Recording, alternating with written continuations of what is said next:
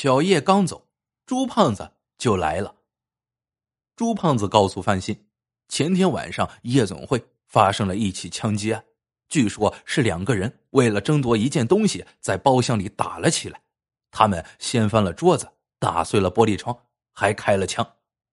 等警察赶到时，已经人去屋空，只发现钉在墙上的一把水果刀和两个弹壳。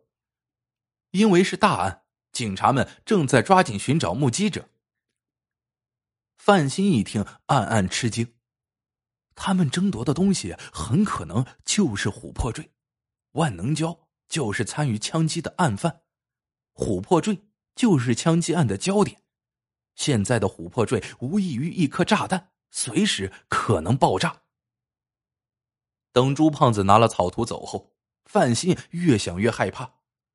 这个琥珀坠已经给古玩店老板看过了，难保消息不会泄露出去。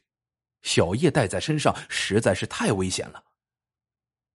范鑫马上叫来了小叶，给他讲了朱胖子说的事情，劝他把胸坠摘下来。哪知小叶不肯，还说。你真是兔子胆！我藏在领口里，谁能看见？范鑫说：“这不是胆子大小的问题，不怕一万，就怕万一。”小叶撒起娇来：“我不嘛，人家带着他，浑身都爽。”此事非同一般，范鑫再不能由着小叶的性子来了，他生气的说：“真不懂事，惹了祸你就不爽了。”说罢。揪住胸坠，硬是给摘了下来。小叶生气了，撅着嘴摔门就走。他本以为范鑫会追出来哄他，可范鑫怕小叶口无遮拦，当街吵嚷出琥珀坠来，刚要追又站住了。小叶一见更生气了，头也不回的直奔公交车站。公交车来了，小叶见范鑫还是没追来，就气鼓鼓的上了车。偏偏今天的乘客特别多，挤得小叶东倒西歪。好不容易到了站，车站上的几个人不等车上乘客下来，就往上挤。小叶刚刚挤到车门，忽听有人大声叫道：“我的手机掉了！”小叶低头一看，自己脚下果然有只手机。他刚要抬脚躲开，一个男人突然扑上来，抱住了他的腿，喊道。是我的，别踩呀！小叶穿的是短裙，突然被陌生男人抱住光腿，他又羞又气的尖叫着拼命挣脱。就在他弯下腰推搡那个男人的时候，另一个男人飞快的剪断了他脖子上的铂金项链，抓在手里，身子一缩下了车。小叶刚把抱腿的男人推开，猛听一声大喝：“抓小偷！”只见身旁一个身材高大的小伙子跳下车，紧追几步，一把抓住了小偷的手腕，用力一扭，疼的小偷啊啊叫着松开了手，手心里露出了一条铂金项链。小叶看那项链很眼熟，一摸脖子，自己的项链没有了，他急得一边往车下挤，一边尖叫：“项链是我的！”小伙子听到叫声，一回头。小偷趁机飞起一脚踢在了他的小腹上，小伙子哎呦一声，捂着小腹弯下腰蹲在了地上。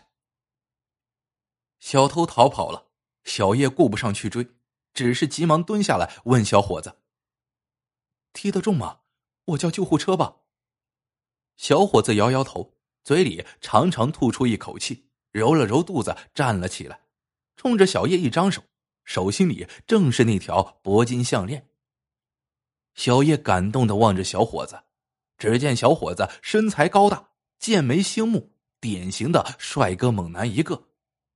小伙子见小叶只是呆呆的望着自己，上前拉起小叶的手，把项链放在了他的手心里，微微一笑，然后转身就走。小叶急忙叫住他：“别走呀，我还没谢你呢。”总得给我留个名字吧。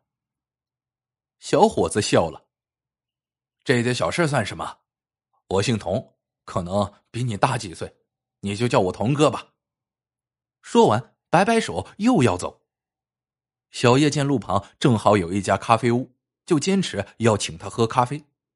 童哥见盛情难却，就随他走了进去。两个人边喝边聊，童哥告诉小叶，他是一家大商场的保卫部长，抓小偷是家常便饭。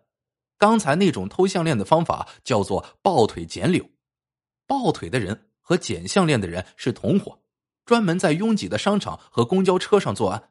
前不久他就抓过两个抱腿贼，所以在车上一眼就盯住了捡项链的小偷。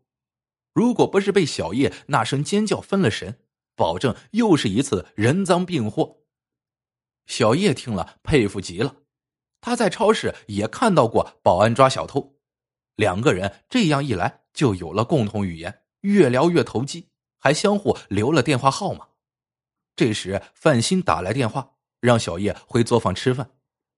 这时小叶气还没消，又跟范鑫吵嚷起来。童哥趁机到柜台买了单，向小叶挥挥手就出了门。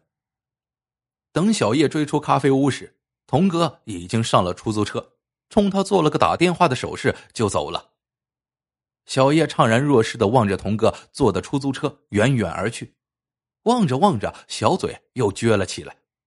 他认定是范鑫的电话让童哥走的。这么一想，小叶的火气更大了。回到作坊，他把一肚子闷气都撒在了范鑫身上，怪范鑫没有送他。害得他在公交车上被小偷抱了腿蒙了羞，若不是有人见义勇为，自己的项链早就丢了。范鑫听了，却是心里一惊，他想到的是琥珀坠，这小偷抱腿偷项链是巧合，还是冲着琥珀坠来的？范鑫把自己的怀疑对小叶说了，而此刻小叶心里想的是童哥，只是心不在焉的呜呜应付。范鑫要他问问古玩店老板是否对人讲过琥珀坠的事情，如果没有的话，请老板一定保密。小叶越听越不耐烦，想起童哥的威猛形象，听着范鑫老太婆似的絮叨，撇着嘴斥道：“疑心病，兔子胆，真没见过你这样的男人。”小叶说罢，饭也没吃，赌气走了。此后一连几天没来作坊。范鑫打电话，他也不接。